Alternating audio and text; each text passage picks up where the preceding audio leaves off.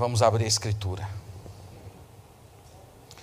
Estamos reunidos, Pai, nessa tarde, no nome de Jesus Cristo, para a tua glória.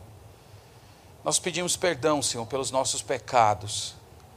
Nós sabemos que estamos tão longe de ser aquilo que deveríamos ser. Mas estamos aqui, Senhor, porque sem o Senhor nós nunca atingiremos a medida da estatura, da varonilidade perfeita em Cristo Jesus. E nós estamos aqui porque cremos que, por meio do culto público, através de cada ato dele, o Senhor ministra ao nosso coração a tua graça, por meio da qual somos aperfeiçoados, crescemos no teu conhecimento. E te agradecemos porque o Senhor nos prepara essa ocasião, apesar das muitas limitações que nós temos enfrentado. Te louvamos, Senhor, e te agradecemos e pedimos que nesse momento o Senhor abra a nossa mente, o nosso coração, para que contemplemos as verdades da tua lei, que o nosso coração seja desafiado a viver de acordo com a tua palavra, para a glória do teu nome, para, o, para a melhora desse mundo. Nós pedimos todas essas coisas em Cristo Jesus. Amém. Vamos abrir, meus irmãos, no livro de Josué capítulo 18. Josué capítulo 18.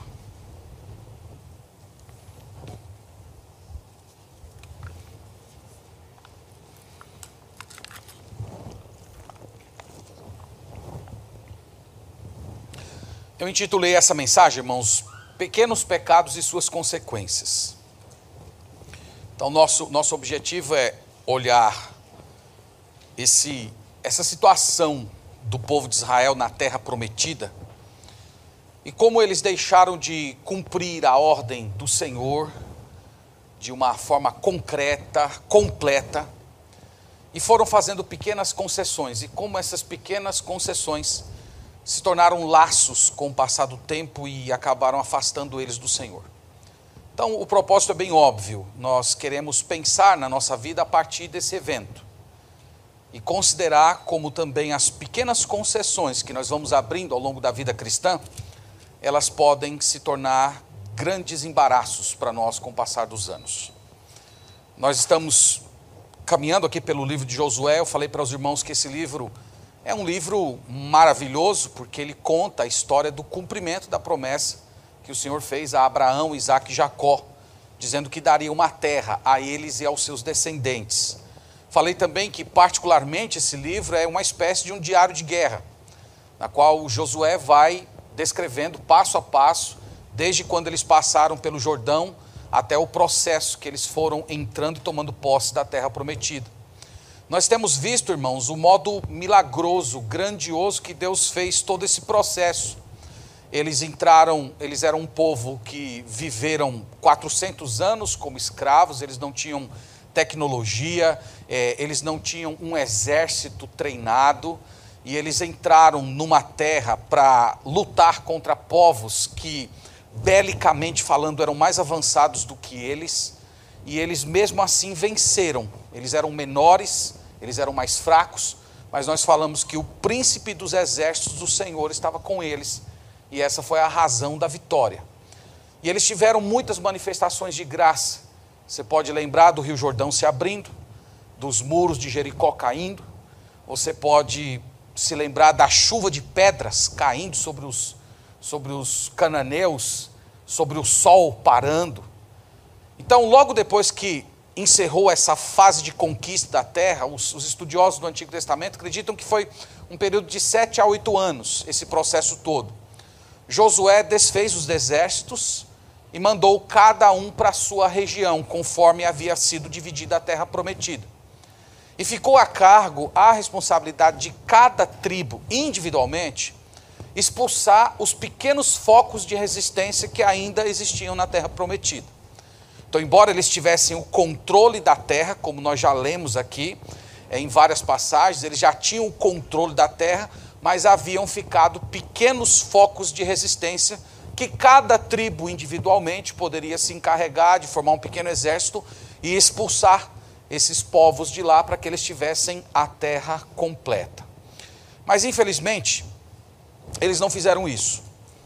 Eles se acomodaram à, à, à posse da maioria da terra e aquela situação de, de, de remissa criou um laço, um problema que nós vamos ver desenrolar apenas no livro de Juízes.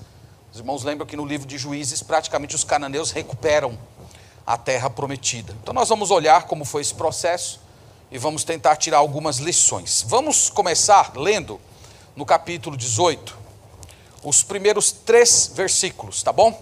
E aqui eu ainda quero passar por outras passagens, a gente vai tentar construir essa história aqui juntos. Então, Josué 18, verso 1, diz o seguinte: Reuniu-se reuniu toda a congregação dos filhos de Israel em Siló, e ali armaram a tenda da congregação, e a terra estava sujeita diante deles.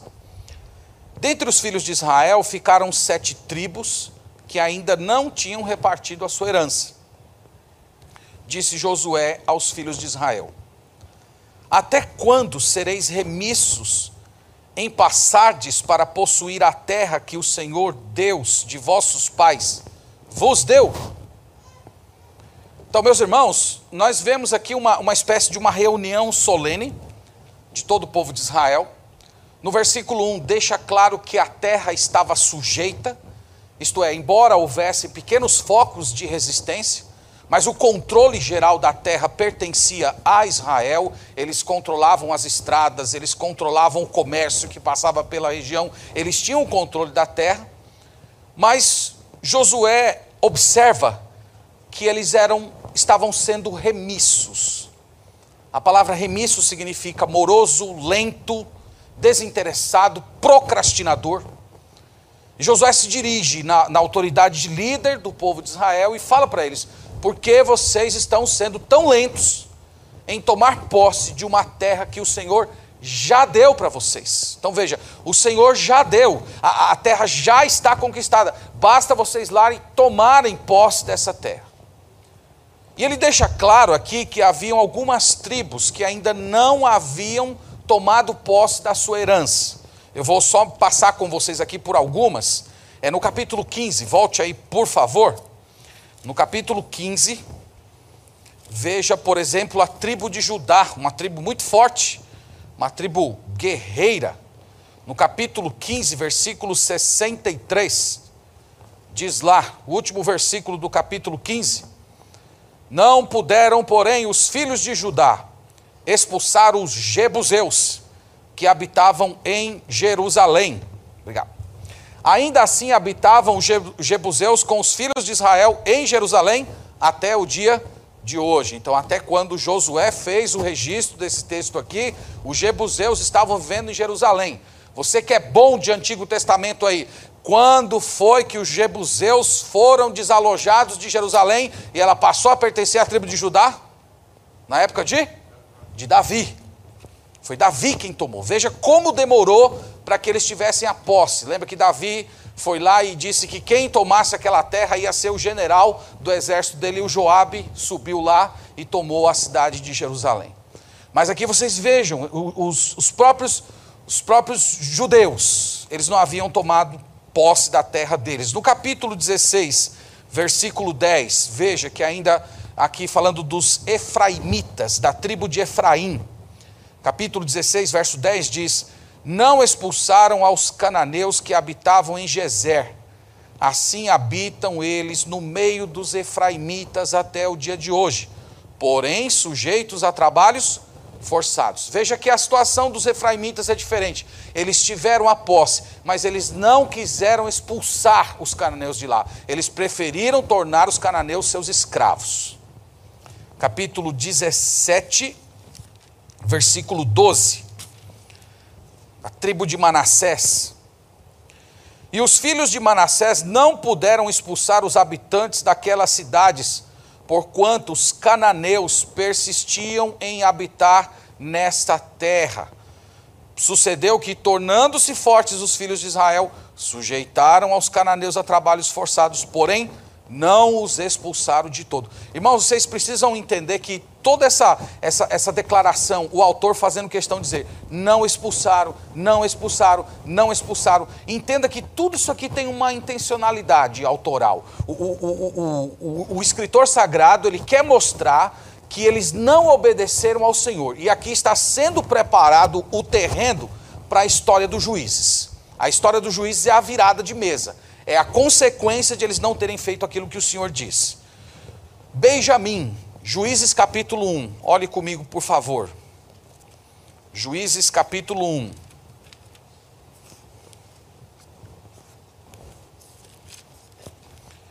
Juízes capítulo 1, o verso é o de número 21. De, veja aí o que diz. Porém, os filhos de Benjamim não expulsaram os jebuseus que habitavam em Jerusalém. Antes os jebuseus habitaram, habita, habitam com os filhos de Benjamim em Jerusalém até ao dia de hoje. No capítulo 1 ainda, de Juízes, verso 27, diz assim: Manassés não expulsou os habitantes de Bet-Sean, nem os de Tanac, nem os de Dor, nem os de Ibleão, nem os de Megido, todas as suas respectivas aldeias, pelo que os cananeus lograram permanecer na mesma terra. Quando Israel, porém, se tornou mais forte, sujeitou os cananeus a trabalhos forçados e não os expulsou de todo. Veja que o autor ele está sempre insistindo isso. Não expulsou, não expulsou. Isso é intencional. 29. Efraim não expulsou os cananeus, habitantes de Gezer, antes continuaram com ele em Gezer. Zebulon não expulsou os habitantes de Quirion, de Quitron, desculpe, nem os de Nalaol, porém os cananeus continuaram com ele, sujeitos a trabalhos forçados. Azer não expulsou os habitantes de Aco, nem os de Sidom, nem os de Alabe, os de Aquzibe, os de Elba, os de Afeca e os de Reob. Porém os azeritas continuaram no meio dos cananeus que habitavam na terra, porquanto não os expulsaram. Naftali não expulsou os habitantes de Bet-Semes, nem os de Bet-Anate, mas continuou no meio dos cana... mas continuou no meio dos cananeus que habitavam na terra. Porém, os de Bet-Semes, os de Bet-Anate lhe foram sujeitos a trabalhos forçados. Os amorreus arredaram os filhos de Dan até as montanhas e não os deixavam descer ao vale. Você está percebendo que aqui está começando a mudar. Eles estavam sujeitos a trabalho forçado, mas agora vocês já estão vendo uma reação contra o povo de Israel. Aqui nós estamos montando a história do livro de Juízes.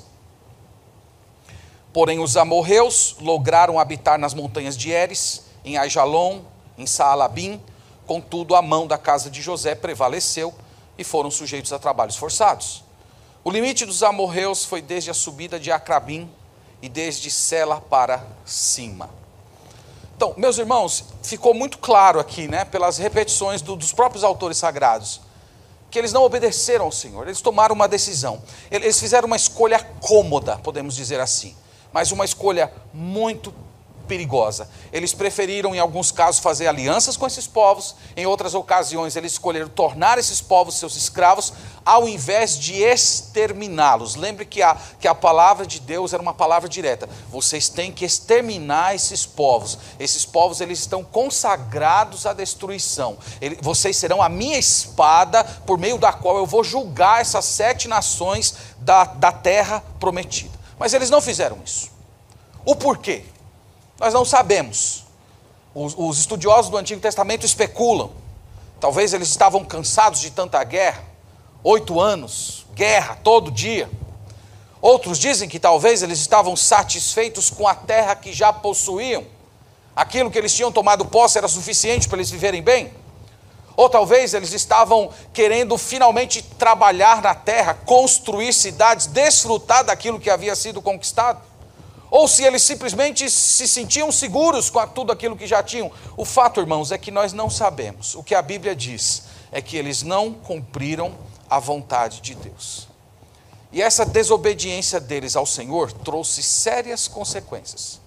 Essa morosidade, essa mão remissa, usando aqui as palavras de Josué, cobrou um alto preço deles, porque no livro de Juízes, que acabamos de olhar aqui, os cananeus começaram a se fortalecer e aos poucos eles foram recuperando o controle da terra.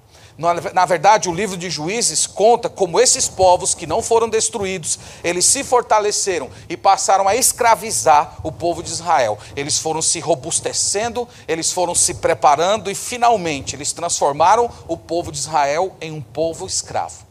Em alguns casos, o povo de Israel fez acordos com eles, fizeram uma aliança, um pacto de não agressão. Em outros casos, esses povos atacaram e subjugaram o povo de Deus. Mas o pior, qual foi o pior disso tudo? É que os israelitas eles passaram a casar com as mulheres desses povos.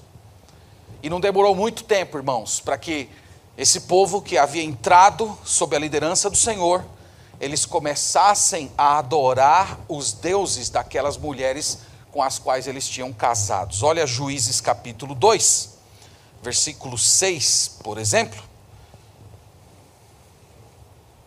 Juízes capítulo 2, versículo 6, declara o seguinte: Havendo Josué despedido o povo, foram-se os filhos de Israel, cada um a sua herança, para possuírem a terra. No versículo 10 diz: Foi também congregada a seus pais toda aquela geração, e outra geração após eles se levantou que não conhecia o Senhor, nem tampouco as obras que se fizeram em Israel. É espantoso isso, irmãos. É espantoso. Nós estamos falando uma geração após Josué. Uma geração após a morte de Josué, já se levantou uma geração que não sabia quem era o Deus deles, que não sabia da travessia do mar, que não sabia do êxodo, que não sabiam dos milagres, de não sabiam como eles haviam tomado posse, chegado àquela terra, eles simplesmente não sabiam. Talvez isso aqui seja uma lição para a gente, uma lição para a nossa igreja, uma lição para a nossa família, que nós podemos lutar a vida inteira para sedimentar a fé na nossa casa e na nossa igreja, e basta passar uma geração para que se levante uma outra que não conhece mais o Senhor. Então, continuando aqui a leitura, versículo 11 diz: Então fizeram os filhos de Israel o que era mal perante o Senhor, pois serviram aos Baalins. Deixaram o Senhor, Deus de seus pais, que os tirara da terra do Egito, e foram-se após outros deuses, dentre os deuses das gentes que havia ao redor deles, e os adoraram e provocaram o Senhor a ira, porquanto deixaram o Senhor e serviram Baal e Astarote. É terrível isso aqui, irmãos, é terrível. Esses deuses, eles todos foram envergonhados na época da conquista. Quando Josué entrou lá, quando, quando o, o rio Jordão se abriu, e cerca de dois milhões de, de hebreus passaram a seco. Aquilo era uma vergonha para os deuses da terra prometida. Aquilo era uma prova que o Deus de Israel era superior a, a qualquer outro Deus que as pessoas tinham inventado. Mas aqui o povo do Senhor agora estava adorando esses deuses que haviam sido envergonhados pelo Deus verdadeiro. Isso despertou a ira do Senhor. Versículo 14. A ira do Senhor sendo tratada como um fogo que acende. Pelo que a ira do Senhor se acendeu contra Israel e os deu na mão de, dos espoliadores que os pilharam, e os entregou na mão dos seus inimigos ao redor, e não mais puderam resistir a eles. Então, os irmãos vejam que esse pecado, esse pecado que num primeiro momento não parece ser um pecado tão grande assim, afinal de contas eles tinham o controle da terra, eles eram soberanos naquela, naquela região. Mas esse pecado deles não obedecerem ao Senhor de uma forma completa, de uma forma íntegra, trouxe consequências terríveis para o futuro. E esse, e esse processo, irmãos, ele acontece em nossa vida também. Às vezes nós deixamos de obedecer ao Senhor de uma forma completa. Nós temos uma atitude de uma obediência parcial, e quando nós menos esperando, esperamos, o pecado volta a nos achar. O livro de Juízes conta essa história. A terra prometida, a terra que mana leite e mel, a terra que Deus havia dado para que eles estivessem em paz, para adorar o Senhor, cultivar a terra e criar seus filhos. Aquela terra se tornou um lugar hostil, se tornou um lugar de guerra, se tornou um lugar de escravidão para eles. O povo enfraquecido, intimidado, tudo isso porque eles abandonaram o Senhor. Olha Êxodo capítulo 23. Moisés havia alertado para esse fato.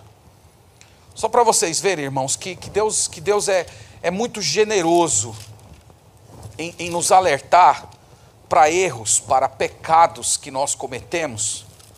No capítulo 23 de Êxodo, olha só o que Deus já havia antecipado para Moisés, anos antes de, de eles entrarem na terra prometida. Deus diz assim, capítulo 23, verso 32 não farás aliança nenhuma com eles, nem com seus deuses. Eles não habitarão na tua terra, para que te não façam pecar contra mim. Se servires aos seus deuses, isso te será cilada. Vocês estão vendo, irmãos? Não foi por falta de revelação, não foi por falta de informação Deus, Deus entregou para eles tudo. Deus disse: não faça aliança, não, não convivam com eles, eles têm que ser destruídos. Se vocês quiserem ir para outro caminho, se vocês acharem que dá para conviver, para ficar perto, para fazer uma aliança, isso vai ser uma cilada, vai capturar vocês, será um laço pelo qual vocês serão destruídos. E é o que aconteceu no livro de Juízes. É importante a gente salientar isso, porque algumas vezes, quando a gente olha a ordem de Deus de que as sete etnias que viviam na terra prometida deveriam ser destruídas, às vezes nós interpretamos isso como sendo uma dureza excessiva do Senhor. Porque Deus diz lá, é para acabar com todo mundo, não é para ficar com nada. Lembra que Deus disse que até os animais, quando, quando eles conquistaram lá, nós falamos disso, aquela, aquela, aquela guerra contra a Confederação do Norte, que eles tinham cavalos. Deus diz: até os cavalos, eu não quero os cavalos. Vocês vão ficar, vão, vão, quem vai ser o líder do exército sou eu. Vocês não vão depender de tecnologia gentílica. Então Deus havia estabelecido bem, bem direitinho. Façam assim, não, não entrem em aliança com eles, senão vocês serão destruídos. E quando a gente olha a ordem de Deus, de que eles deveriam ser varridos da terra, às vezes a gente pensa que Deus está sendo excessivamente severo. Mas aqui está a explicação. Primeiro, Deus estava executando juízo. Eu já falei isso várias vezes. Deus disse isso para Abraão: Abraão, você ainda não vai possuir a terra, porque a medida do pecado dos amorreus ainda não chegou no limite. Mas daqui a 400 anos os seus descendentes vão entrar na terra e eles serão a minha espada por meio da qual eu vou julgar aquele povo. Esse foi o primeiro motivo. E o segundo, proteger o povo de Deus da influência desses povos. Então foi por isso que Deus mandou destruir. E essa falha, irmãos, ela está registrada para quê? Ela está registrada para nós para demonstrar para a gente, primeiro, que Deus não esconde a falha do seu povo. Na verdade, a Bíblia é maravilhosa nesse sentido, ela expõe os pecados dos seus heróis. Mas ela também está registrada aqui para mostrar a razão pela qual, séculos depois, Deus iria expulsar o seu povo da terra. Vocês lembram que os assírios atacaram o reino do norte de Israel em 722, em 586 Nabucodonosor destruiu Jerusalém. E eles foram para o cativeiro, ficam no cativeiro 70 anos. A razão, por que, que Deus fez isso? Porque Deus está tratando o seu povo com tanta dureza. A raiz está aqui. Na época da, da conquista da terra, eles tomaram uma decisão diferente daquilo que Deus havia dito. Eles resolveram abrir pequenas concessões onde Deus disse que não deveria ter concessão alguma. Eles deveriam ser radicais no cumprimento da vontade de Deus. Então, meus irmãos, esse texto aqui está escrito para a gente também. Romanos 15, 4 diz que tudo que foi escrito foi escrito para nosso ensino, que toda a escritura é inspirada por Deus e útil. Então, por que, que esse texto está posto aqui para a gente? Eu creio que tem alguns motivos. O primeiro deles é para mostrar que o nosso coração é mau. Se você não acredita ainda nisso, olha, por favor, leia a Bíblia com mais dedicação, até que você creia de uma vez por todas que seu coração é mau. Nós falamos dos privilégios desse povo. Eles passaram o Jordão, eles viram muralhas caindo, eles viram chuvas de pedra sobre os inimigos, sol, sol parando, vitórias sobre inimigos poderosos. Eles herdaram cidades que não construíram. No entanto, mesmo assim, eles desobedeceram à ordem de Deus. Eles trocaram o Deus verdadeiro por aqueles deuses que haviam sido derrotados. Isso é muito estranho. Mas não é tão estranho quando a gente olha para nós mesmos. Porque, irmãos, nós vivemos do outro lado da história e nós vivemos cerca de dois mil anos depois do maior cumprimento da promessa de Deus, que foi a vinda do Senhor Jesus Cristo.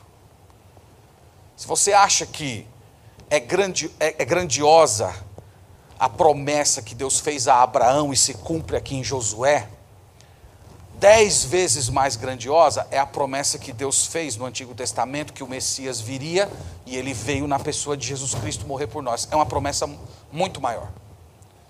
Nós temos muito mais privilégios. Nós somos habitados pelo Espírito Santo. Nós vivemos nos últimos dias. Nós temos toda a revelação de Deus completa. E o que nós fazemos, apesar de todos os privilégios que nós temos? Nós somos relutantes em servir ao Senhor.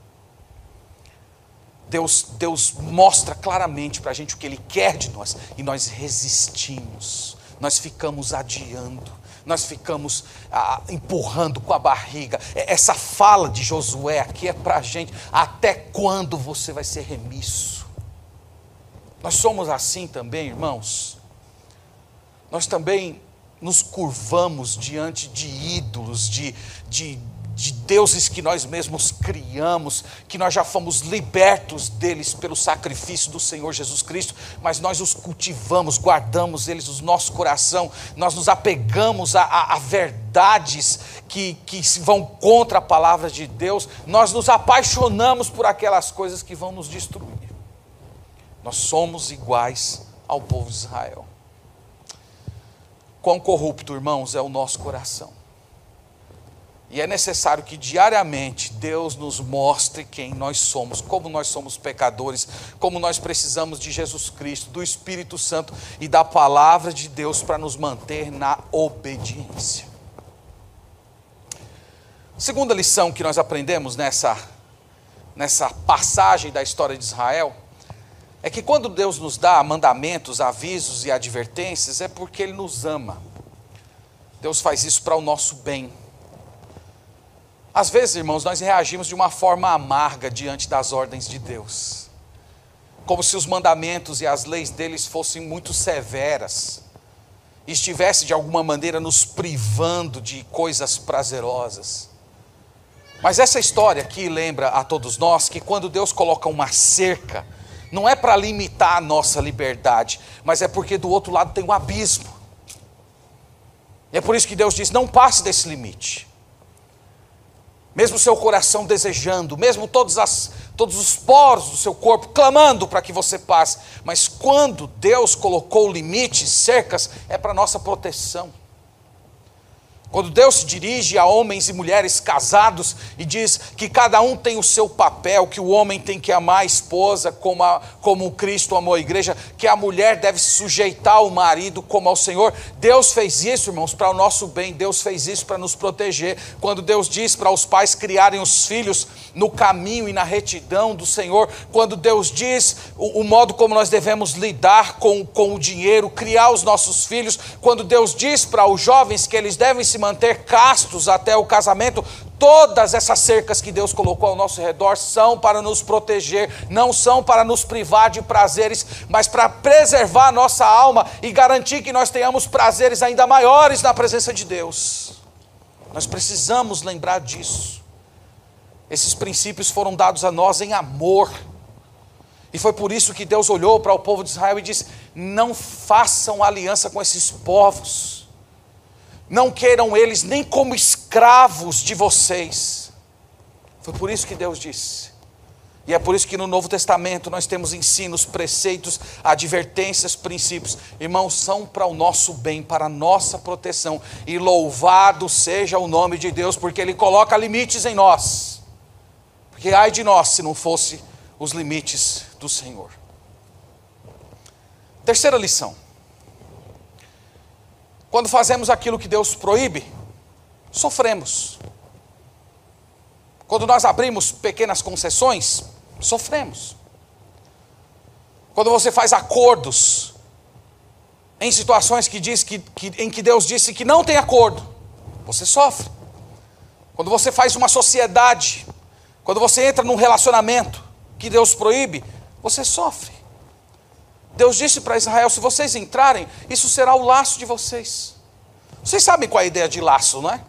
O, o, o laço é, é, é, é, uma, é uma armadilha, é uma arapuca. Então, num primeiro momento, ele promete algo.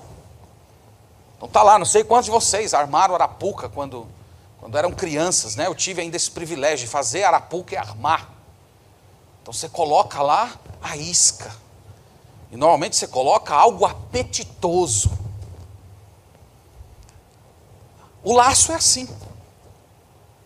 O laço você olha para ele e você se sente fascinado por ele. Ele promete alguma coisa que você não tem, ele acaba cativando o seu coração. Então, meus irmãos, quando nós caímos nos laços, nós sofremos. Nós somos destruídos. E foi o que aconteceu com Israel. A, a, a, situação de Israel é que eles aprenderam a amar os pecados dos cananeus. E isso vai acompanhá-los, irmãos, durante toda a história de Israel. Você vai ver, nem nos momentos em que temos aqueles despertamentos, aqueles avivamentos espirituais, Israel conseguiu se libertar completamente da idolatria. Eles não conseguiram. A idolatria entrou no meio deles para ficar. Ao ponto de um rei chamado Manassés oferecer o seu filho em sacrifício a Moloque, como os pagãos faziam. E é o mesmo processo com a gente, irmãos. Quando nós fazemos aquilo que Deus proíbe, nós sofremos. Nós estamos assumindo um risco de corrupção. As más conversações corrompem os bons costumes, disse o apóstolo Paulo. Então a lição é que você deve fugir de qualquer situação, de qualquer laço que vai dar ocasião a pecado. Pessoas com as quais você anda, com as quais você se relaciona, com as quais você faz negócio, pessoas com as quais você se relaciona amorosamente. Tudo aquilo que é laço, você precisa fugir.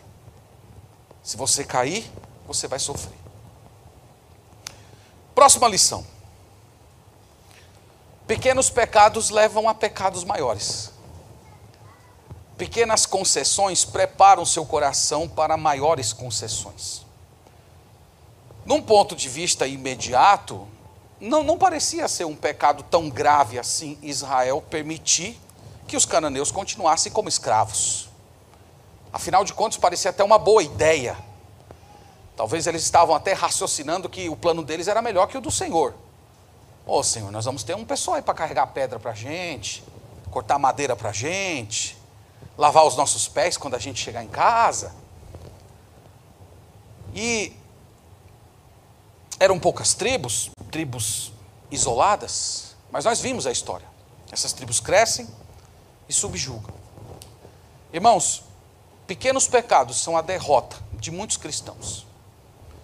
Normalmente nós ficamos chocados com aqueles grandes pecados. Quando eu falo pequenos e grandes pecados, eu eu estou reconhecendo que todo pecado é pecado, mas vocês vão de concordar comigo que há certos pecados que possuem uma vileza maior e que acabam chocando muito mais as pessoas. Um assassinato, um roubo, um, um, um adultério, uma prostituição, essas coisas normalmente chocam mais as pessoas e eles demonstram uma vileza maior.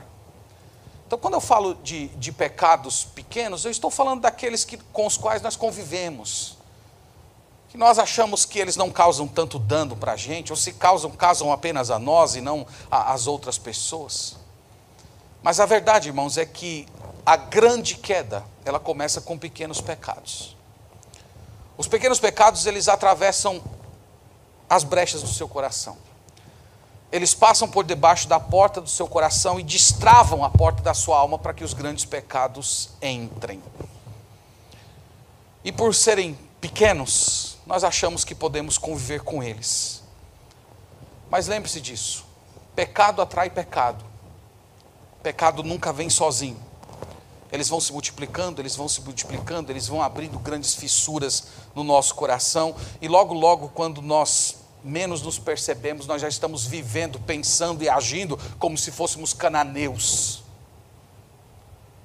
Então a única saída é, é seguir o ensino de Jesus, é você ser radical com o seu pecado, é arrancar o olho, é você tratá-lo de uma forma dura, você não abrir concessões para ele. Eu quero me dirigir a, a você que está ouvindo essa mensagem e tem sido lento em obedecer ao Senhor.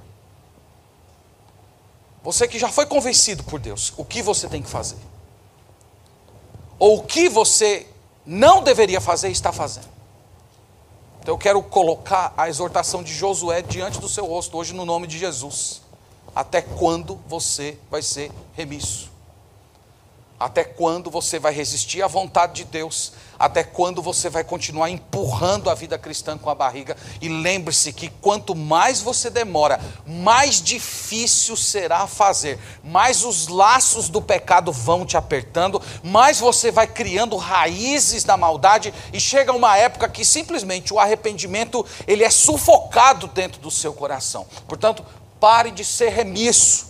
Aproveite a oportunidade que Deus está te dando hoje de você rever a sua vida, de você assumir um compromisso sério com Deus, porque senão pode acontecer com você o mesmo que aconteceu com o povo de Israel. Essa situação que você ama tanto está hoje, tornar-se um laço que vai afastar você de Deus completamente.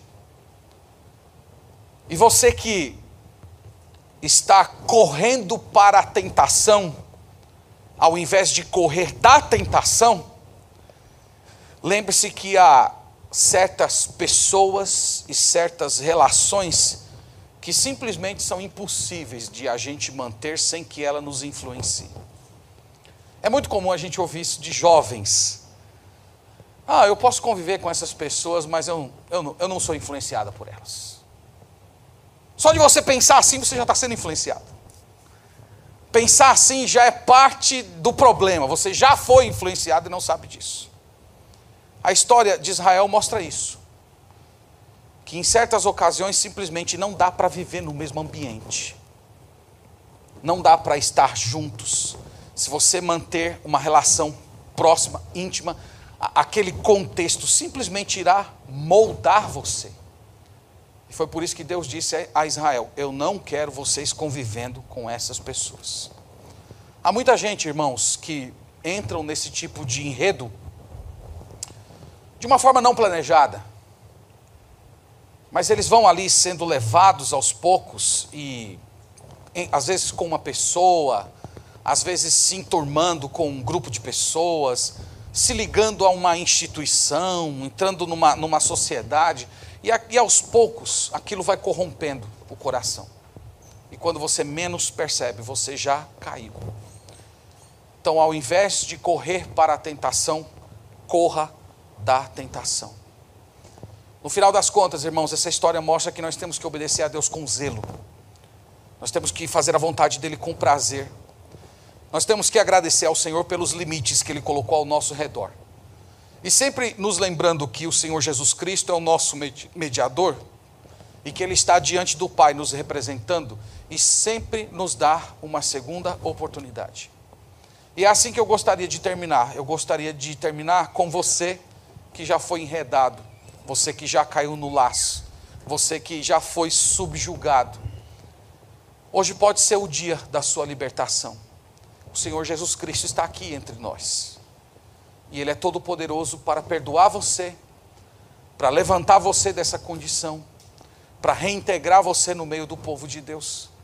Para purificar o seu coração de tudo aquilo que você já viveu, te oferecer perdão e te dar uma nova oportunidade para você continuar servindo ao Senhor. E quem sabe, agora muito mais maduro na fé, você ser um instrumento de Deus para ajudar pessoas que estão prestes a cair no laço. Eu espero que essa seja a sua história, que seja o seu testemunho na presença do nosso Deus.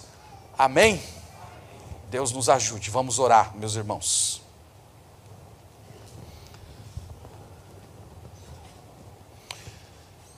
Senhor, olhando para a história do povo de Israel, nós tememos por nós mesmos.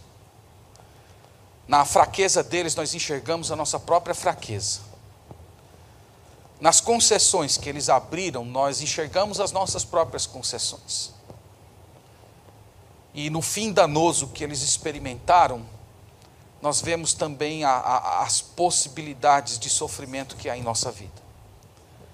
Mas hoje, Senhor, diante da tua palavra, nós chegamos aqui no nome de Jesus para pedir ao Senhor misericórdia, para pedir que o Senhor acenda o alerta na nossa alma e venhamos a nos despir dos laços, das coisas fascinantes que o mundo e o pecado nos oferece. Que nós venhamos a determinar no nosso coração que nós não iremos nos associar ao pecado e aos pecadores, que nós nos manteremos longe das más influências, que nós trataremos os pecados pequenos da nossa vida com radicalidade.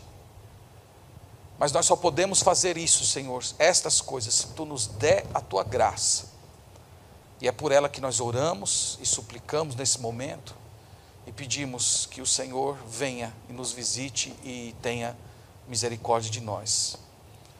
Te louvamos, Pai, e te agradecemos por tudo isso no nome de Jesus. Amém.